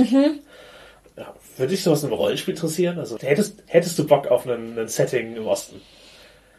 Ähm, kommt auf den, kommt auf den Zusammenhang an. Also, wo wir eben Nightwishes oder Scherbenland genannt haben, das klingt durchaus interessant. Ja. Ich habe beides noch nicht gespielt, aber gerade Scherbenland, die Märchenästhetik finde ich sehr, sehr cool.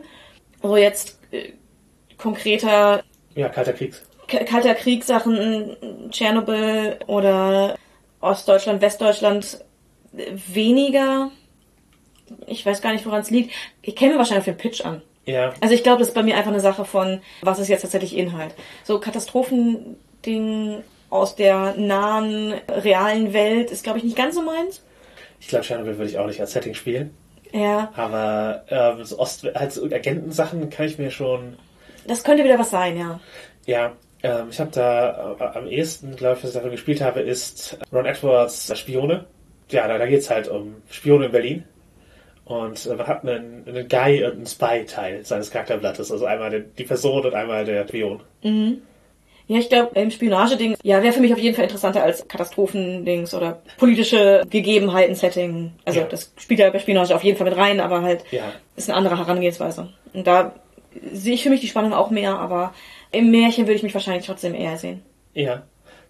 Und äh, damit haben wir den Übergang zu, zum nächsten Punkt, denn äh, Polen äh, hat sich zu einem Hotspot der Fantastik entwickelt in den äh, letzten Jahren. Zum einen kann man CD Projekt Red nennen, das ist eine wirklich große Computerspielfirma, die viel, viel Einfluss hat. Unter anderem hat mir äh, Cyberpunk 2077 gemacht und mhm. The Witcher Computerspiel. Und ja, was wir von der Firma und ihren Arbeitsbedingungen vis-à-vis Crunch und so halten, haben wir in der Cyberpunk-Folge äh, erwähnt. Genau, Cyberpunk und Black History Month, das könnt ihr euch nochmal anhören. Aber ja, auf jeden Fall eine, eine kulturelle Macht. Ich glaube auch durchaus einfach, weil es ein, also es ist ein Land, dessen ähm, äh, Fantastik nochmal neu wirkt, auch wenn es halt einfach Einflüsse von ja, der Kultur der, und äh, der Märchenwelt, die sie da haben, rezipiert. Das Witcher-Computerspiel, das Ganze basiert auf einer Buchreihe, die ich auch in Gänze in meinem Regal stehen habe, weil ich sie sehr liebe. Genau, es gab eine Fernsehserie auf Netflix vor kurzem. Es gab einen Film, es gibt auch ein Rollenspiel, aber fangen mit der Buchreihe an. Mit der hat ja auch alles angefangen. Ja, und da bist du doch auch schon länger Fan von. Ja, schon, ich, ich weiß gar nicht, äh, wie lange ich die Bücher habe, aber schon eine ganze Weile. Weißt du, ob die vor dem Fall der Berliner Mauer geschrieben wurde? Oder vor Solidarność? Ich meine sie wieder aus den 90ern. Also danach. Meinst, also meinst du die spezifisch polnisch oder ist es einfach Glück, dass sie so äh, Sie, entstanden ist? sie ist auf jeden Fall spezifisch äh, osteuropäisch, hat so ein osteuropäisches Fantasy-Feeling und wer sich jetzt fragt, was ist das? Die Märchenfilme, die wir hoffentlich alle kennen. Ich glaube, die werden oft als tschechische Märchenfilme. Ja, gab es viele Äh, Produktionen von halt. genau. Auf, auf jeden Fall ist das, also ist auf jeden Fall eine Ästhetik und ein Qualitätsmerkmal, das manchmal genannt wird. Das ist natürlich aus einem. Ja, und dieses Feeling dieser Filme wird aufgenommen. Also diese Märchen zumindest werden direkt referenziert. Ja, es kommen halt auch so Märchenfiguren, Monster aus der polnischen Mythologie vor, Ja. genau. Also es, es hat auf jeden Fall so ein Feeling. Mhm. Und das ist auch, also man, man merkt Unterschiede, Mhm. ganz klar. Also es hat ein ganz spezifisches Feeling. Also es wird als Dark Fantasy bezeichnet, aber weniger dieses Grimdark, also es ist nicht, alles ist schlimm, alles geht zugrunde, sondern es sind eben normale Leute in einer schlechten Situation, Mhm. die menschlich handeln. Glücksmomente sind selten, aber hervorgehoben und schön. Und das Ganze ist so eine Neigung zum Schönen bei drohendem Unheil. Was ich ganz sympathisch fand, ist, dass der Hauptcharakter Gerald von Riva auch durchaus halt, also seine Verletzungen äh, Bleiben Narben zurück und Teile der Bücher bestehen daraus, dass er sich erholt. genau, dass er damit lernt, mit seiner Behinderung zu leben. Ja. Das ist, halt auch ein Motiv, das in der Fantasy gar nicht so häufig ist. Oft tragen Verletzungen und große Geschehnisse keine Spuren, also keine bleibenden Spuren nach sich oder höchstens so verändern den Charakter weiter zum Helden. Es ist, also ja, es kommen wenig behinderte Fantasy-Charakter als, als Hauptfiguren vor. Ja, und er hat halt Einschränkungen und ja, ist immer noch ein Badass-Kämpfer, aber ja, muss halt damit leben lernen, dass er eben nicht mehr unverletzt ist. Sowohl körperlich als auch psychisch. Ich glaube, was ihn auch so durch die Computerspiele und aber auch die Bücher und allem so anziehend macht, ist, dass er ein Charakter ist, der einerseits ein Badass-Kämpfer ist, der alles weg- wegschnetzelt und besser ist im Kämpfen als so ein normaler Mensch. Also in dem Sinne hält aber halt auch einen moralischen Kompass, der ihn antreibt und der im Prinzip das treibende Werkzeug ist, das die Geschichte ins Rollen bringt. Gerald verändert sehr viel, also ist wirklich eine, eine Macht in den Büchern und in den, in den Spielen auch. Und was ihn antreibt, ist sein moralischer Kompass und seine Zuneigung zu einigen Personen. Und das ist nicht immer romantische Liebe, sondern auch einfach Freundschaft und väterliche Liebe. Und es treibt ihn an zu Handlungen, die die Welt verändern. Und ich habe mir das Rollenspiel angesehen, das ja von Pondsmith und Pondsmith ist, tatsächlich in Amerika produziert. Ja, aber die, die arbeiten ja mit CG Projekt Red äh, viel zusammen, jetzt auch Genau. mit Cyberpunk und so. Also von Arthurian Games. Ist der Witcher ein Setting, wo du meinst, dass man da cool Rollen spielen kann? Also lo- lohnt sich das oder ist das halt so Geralt-spezifisch, dass man da eigentlich gar nicht reingehen möchte? Also, dass das eine andere Figur als Hauptperson nicht mehr vorstellbar ist. Ähm, ich glaube tatsächlich, dass es sehr, sehr spannend sein kann, weil eben auch die Welt sehr interessant ist. Man darf halt nicht erwarten, Geralt zu sein. Ja. Man ist halt die anderen. Mhm. Also genau, man spielt nicht Geralt in einem Rollenspiel, sonst hättest du halt vier Geralts am Tisch mit einer Spielleitung. Ja, Ähm, oder halt ein Solospiel. Genau, so- oder ein Solospiel. Das ist es nicht. Im Computerspiel spielst du ja Geralt, der durch die Welt, die Welt erlebt. Und ist auch vom Design an das Computerspiel angelehnt, das Rollenspiel. Also grafisch wie von den Spielmechaniken. Das sagt das Rollenspiel selber, das ist nicht meine Aussage. Das sieht man aber auch. Also es ist sehr tabellenlastig. Man kann sehr viel als Zufall, Zufallstabelle benutzen. Man kann seinen, den gesamten Lebensweg des Charakters auswürfeln. Man kann aber auch auswählen. Dann ist es sehr, sehr viel Lesearbeit. Ja, es hat ein Crafting-System. Und Mhm. Das ist auch an das PC-Spiel angelehnt. ja, ja. Es gibt aber auch optionale Regeln, um es den Büchern ähnlicher zu machen. Also man kann so ein bisschen auswählen, mit welchem Fokus man, man es spielen möchte. Ob man eben diesen Computerspielfokus haben möchte oder den ein bisschen wegnehmen möchte. Ja, würdest du sagen, das trifft den, den Ton von, von der The Witcher, wie du ihn zu schätzen gelernt hast? Ja, auf jeden Fall. Also von dem, wie es sich liest, von dem, wie es aufgebaut ist, trifft es den Ton, glaube ich, ganz gut.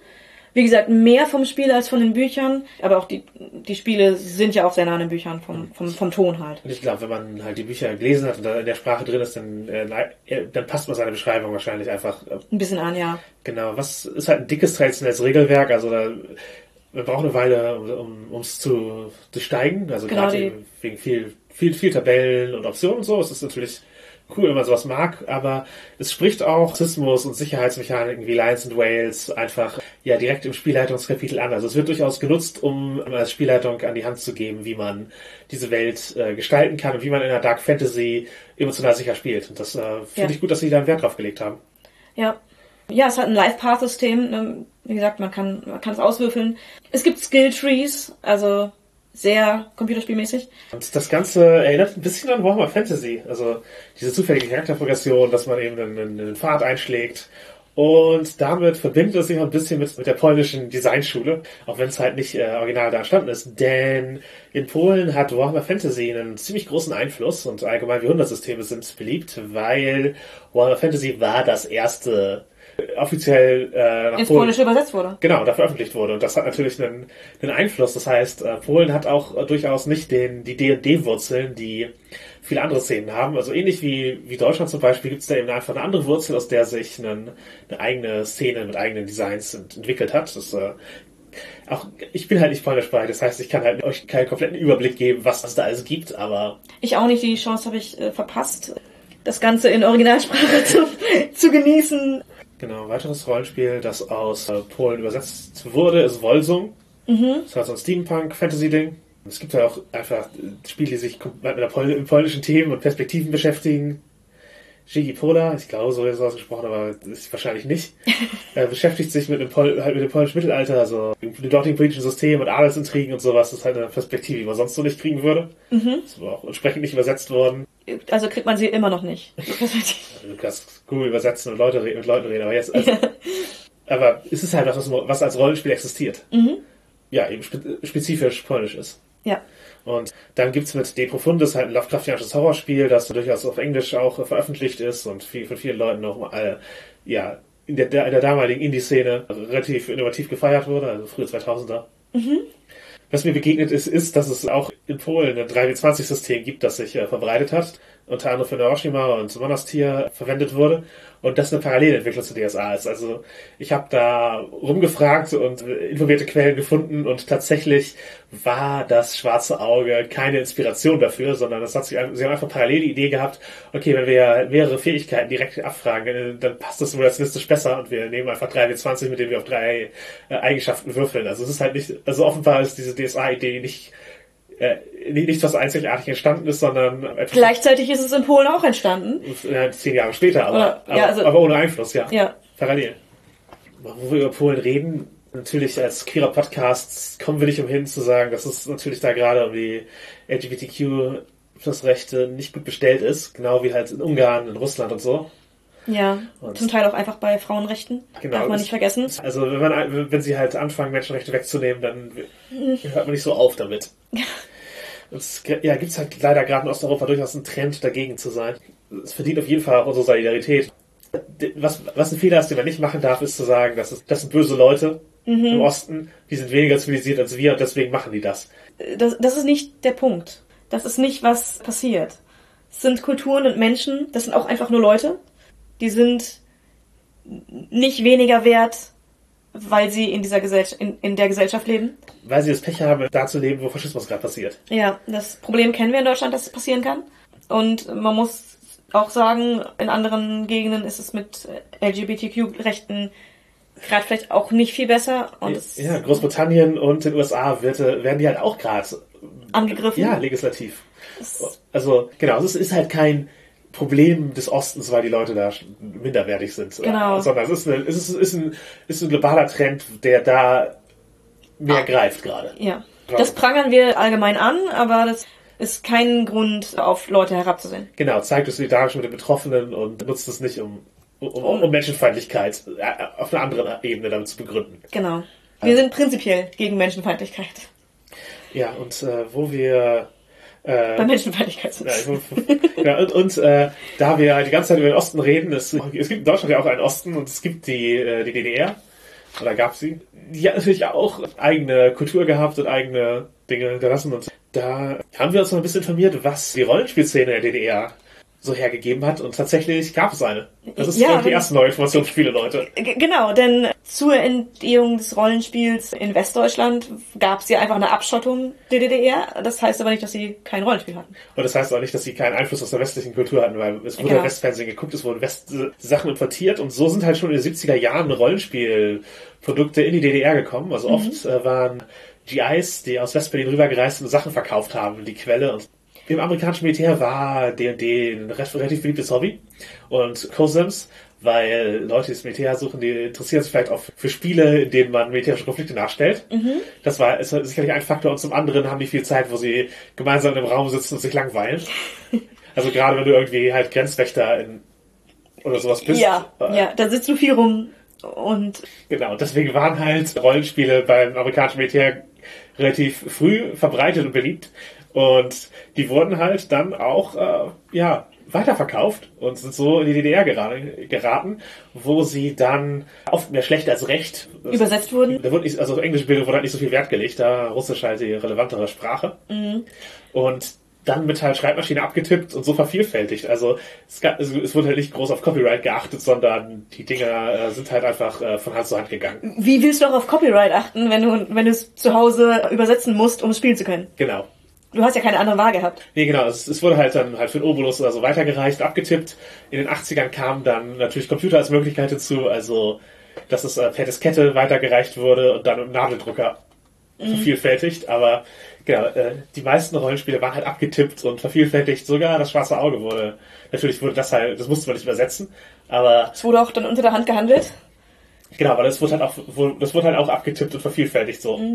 Also die, die Methode gab es da durchaus und äh, ja, es war halt eine, eine, eine relativ kleine Szene natürlich, weil eben Schmuggelware recht teuer.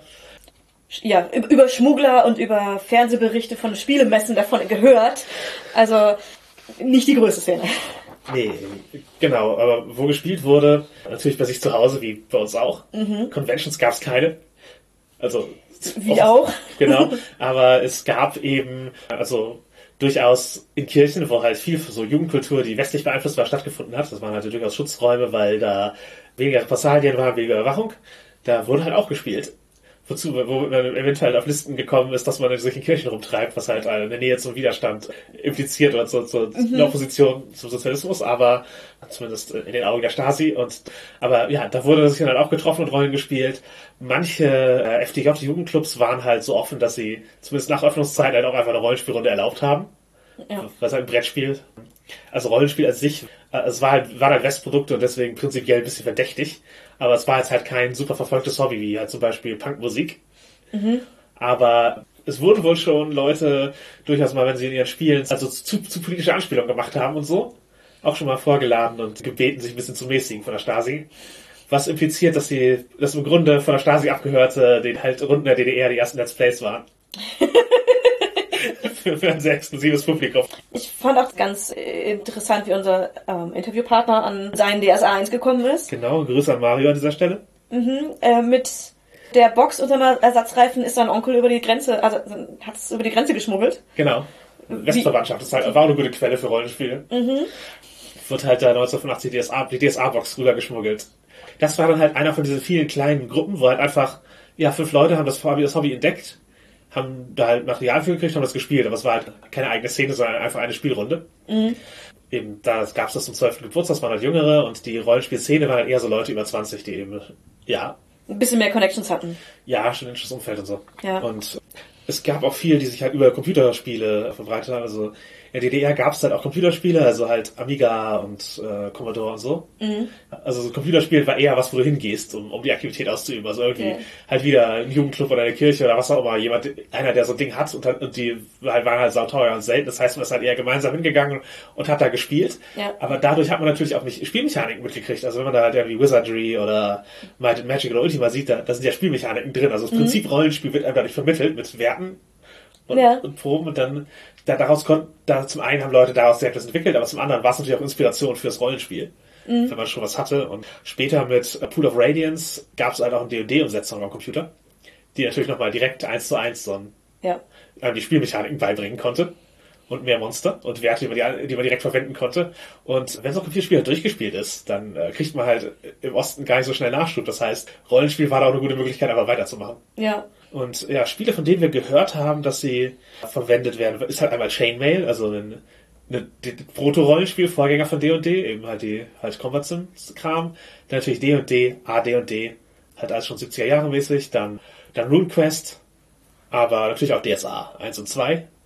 Und ja, manchmal mussten halt Würfel und sowas ersetzt werden, indem man zum Beispiel die Zahlen auf den Zettel schreibt und aus dem Hut zieht. Also Zahlen 1 bis 20, weil man halt den Würfel nicht bekommt, wenn man halt eine runtergetippte Spielanleitung hat. Ja. Tabletops gab's wohl auch. Mit, mit Plastikspielzeug. Genau, es gab so, so Plastiksoldaten, so Minisoldaten so und äh, Ritter. Und ja, auch viele Homebrews und Briefspiel. Ja, genau. Also Ho- Homebrews, ja, wir hatten ja schon die Spielemesse, die Westfernsehen gesehen wurde. Äh, Und dann macht man das halt nach, wie man das. Äh, Genau, mit Spielmechaniken, die man kennt, irgendwie aus Mensch ärger dich nicht und was nicht allem. Also was, was man halt, also holt halt die Spielesammlung aus dem Regal und designt ein Spiel. Und spielt das dann da. Gibt gibt's halt auch, ja, eben so mehrere kleine Cargo-Kulte, die halt das Konzept von Rollenspiel gesehen haben und dann entwickelt. Und äh, ja, das Briefspiel, den von dem ich gehört habe, das war halt in Görlitz, also halt äh, mehr Osten geht halt gar nicht in der DDR, also polnische Grenze. Und das heißt, sie hat natürlich nicht, nicht unbedingt hier den Westfernseh und GI-Zugriff, aber die haben halt ein Briefspiel entwickelt mit halt äh, super tiefem Hintergrund, also so DSA-tiefe Beschreibung. Und jeder hatte, hatte sein eigenes Königreich. Und dann haben sie da Briefaustausch gemacht, diplomatische Noten und die Romanzen zwischen Charakteren und dann Stammbäume gezeichnet und Miniaturen gebaut von ihren Schlössern und den Leuten, die da wohnen und so. Und das haben sie halt in der Schule irgendwie angefangen, halt, äh, über lange in der Klasse haben sie Briefe hergeschoben, dann haben sie halt dieses Spiel einfach über Jahrzehnte weitergemacht. Das ist schon echt beeindruckend. Also wir, wir kennen die Briefspiele aus, aus DSA, die es auf einem ähnlichen Level betreiben. Aber das ohne so eine Grundlage zu haben, das, das als Homebrew zu machen, ist schon echt cool. Ja, genau. Und es, es zeigt eben, auch, dass- also vielleicht zeigt es, dass, der, dass die deutsche Fantasy zu tiefen Hintergrund neigt. ja. Genau, es zeigt aber auch, dass im Rollenspiel durchaus eine Idee ist, die Leute einfach einzeln haben. Oder es ist, ist ja eigentlich auch ein Mensch, also Geschichten erzählen ist ja ein menschlicher Modus. Und Ja. das in einem Spiel drum zu, drum zu gestalten, ist halt auch einfach eine, Eine Idee, die ähm, sich offensichtlich sehr gut verbreitet. genau. Und es gab in der DDR halt, ja, eine Rollenspielszene und die hatte auch ungefähr da angefangen, als man, also in Westdeutschland angefangen hat, in den 70ern. Und war dann halt bis zum Ende der DDR und danach ist halt relativ, also, Danach schnell- hat sich's äh, einge eingefügt. Ja, wobei, ja, natürlich die, die Bezugswege wurden einfacher, aber die Rollenspiele mussten sich halt auch erstmal verbreiten. Also, Mhm. Ja, klar. Also, also wer nach Westberlin fahren konnte, hatte natürlich dann auch natürlich einen schnelleren Zugang zur, zur größeren Szene als, ja, Leute, die halt eben in Görlitz wohnen. Mhm. Ja, mittlerweile gibt es auch ein paar Cons im Osten, die man äh, nennen kann, halt, äh, weil wir sie halt äh, in unserer Umzugsfolge übergangen haben. Die Sonnencon in Berlin möchte ich nennen. Es gibt eine Con in Berlin. ja, doch, doch, äh, ja. Genau. Wir haben eine gefunden. Und äh, Drehcon in Dresden, die haben uns auf Twitter gefolgt, deswegen nenne ich sie jetzt. Und äh, ansonsten äh, die Lindencon in Leipzig, Halunkencon in Halle. Also es gibt, es gibt durchaus so eine, da halt heute äh, einfach Szene und äh, Cons und so. Auch gute Namen. Ja, namentlich auf jeden Fall. Das sind halt, sind halt keine von richtigen Großcons, aber ja. Naja, wir, wir kennen ja auch viele kleinere Cons, äh, auch in, der- bei uns in der Umgebung. Also Ja, und es gibt auch garantiert noch mehr da, von denen, wir, ja. von denen wir einfach nichts wissen, weil wir, nicht, weil wir da nicht wohnen, nicht das Einzugsgebiet sind. ja, Genau, aber ja, ist, ist Ostdeutschland heute noch eine relevante Kategorie? Also in, in meiner persönlichen Bubble, ehrlich gesagt, relativ wenig. Man fühlt sich eher zusammengewachsen. Aber ich glaube, das ist auch eine Bubble-Sache.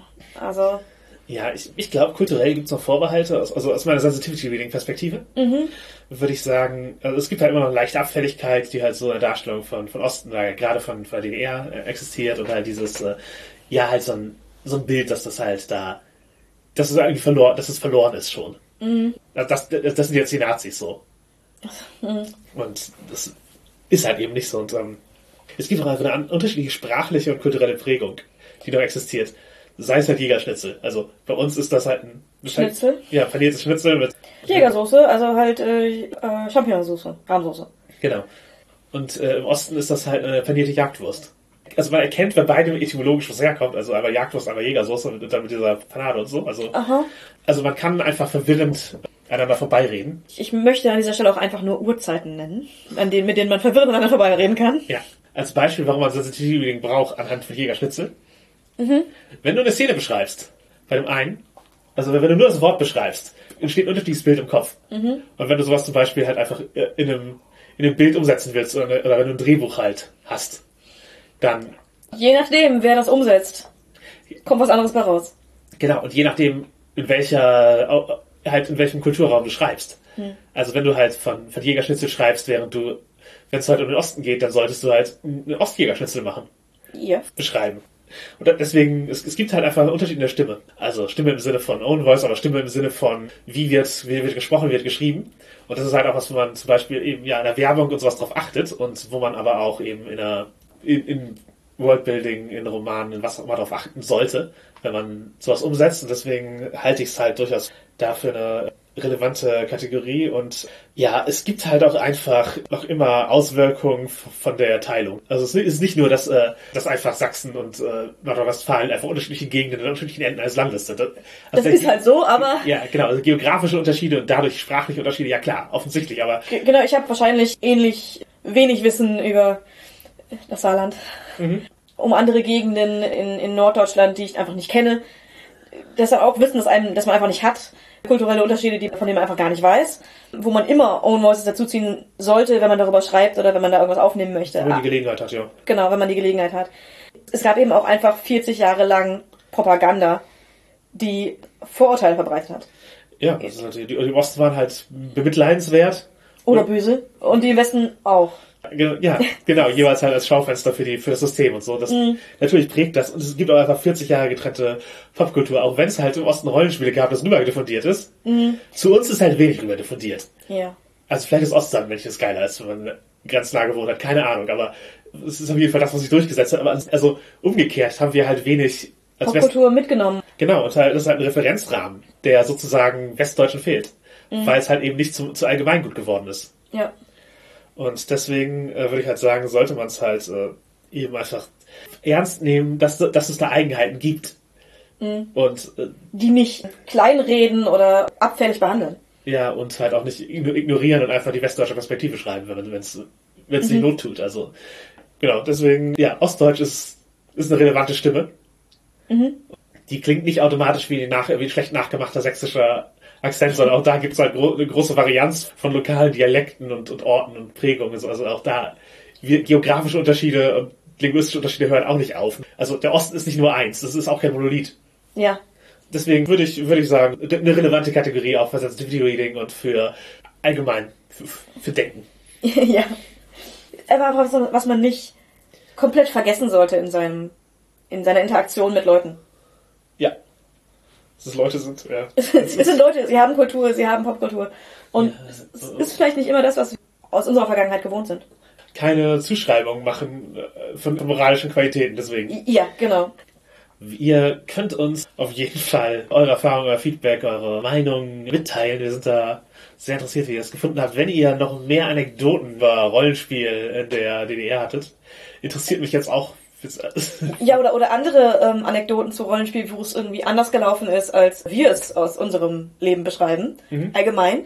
Wir sind interessiert. genau, eigener Cargo-Kult oder eure eigene Rollenspielkultur in, ja, in woanders. In, irgendwo anders, genau. Ja, genau. Das, das könnt ihr tun, indem ihr uns eine Mail an nerdsderhobby.gmail.com schreibt oder auf den sozialen Medien uns folgt und dort anschreibt. Ihr könnt uns aber auch nur folgen. und zwar als Nerdsderhobby auf Facebook, Twitter und FetLife. Ihr könnt auch gerne uns mit 5 Sternen bewerten und abonnieren auf all den schönen Podcast-Abo-Servicen. Wir freuen uns. Wir le lesen jeden Kommentar. Wir beantworten wahrscheinlich jeden Kommentar. Genau, Rezensionen lesen wir auch und freuen uns auch. Genau. Und genau, wir geben auch gerne Shoutouts an andere Podcasts, denn ja, verbreitet Podcasts, die euch gefallen, weiter, erzählt von ihnen, dann Mund-zu-Mund-Propaganda ist das Medium, in dem sich Podcasts gut verbreiten. genau, und äh, wie wir in unserer Folge über Propaganda heute gelernt haben, kann man damit die Welt formen. Aha. Ähm, deswegen Shoutout auf Plattenbau, beziehungsweise ein Shoutout an Out of Plattenbau. Das ist ein Podcast von Philipp, zu der, den er zusammen mit einem Freund Clemens macht. Also Philipp kennt ihr vielleicht von dem nerdigen niveauvollen Trash Talk. Und da reden sie darüber, wie es ist, Pfleger aus dem Osten zu sein. Und also ihr bekommt eine Perspektive in die medizinische Arbeit, aber eben auch in die allgemein ihre Lebenswelt und was sie halt so machen. Und das ist durchaus ein hörenswerter Podcast, den ihr euch mal anhören könnt. Genau. Weiterer Shoutout, diesmal in Buchform und ein Crowdfunding aufgrund von persönlicher Beteiligung. Jasmin hat an der Regionalspielhilfe äh, Sonnenküste mitgearbeitet. Genau, die Sonnenküste wird gerade gecrowdfundet und ich freue mich, wenn ihr euch beteiligt. Da, ja, ich glaube, es ist gut geworden. Geht um die Zyklopeninseln und den Süden des Vorratsreichs und halt äh, die unmittelbaren Gebiete, die da kolonisiert werden, wurden und diesmal beschrieben aus einer Perspektive, wo wir nicht davon ausgehen, dass alle Spielercharakter weißen Kolonisten sind und deswegen auch durchaus nochmal neu. Ja, wir durften schon mal ein paar Bilder ansehen und sind ein bisschen gehypt, weil die sind richtig cool geworden. Und ja, auch eben nicht weißzentrisch. Seht, seht euch die Spielt einfach mal an, unterstützt eventuell das Crowdfunding. Wenn ihr die Folge jetzt irgendwann später hört und das Crowdfunding schon vorbei ist, äh, interessiert euch für das Buch. Genau, das wird es äh, auch in Folge noch geben. Nicht nur über das Crowdfunding. Da können wir sicher sein. Wie immer hoffen wir, dass du ein bisschen was mitgenommen hast aus unserem Podcast. Und wenn es nur ein paar dumme Sprüche sind. Und denk dran, Himmelsrichtungen sind nicht böse. Gönn dir ein regionales Gericht und willkommen in deinem neuen Leben.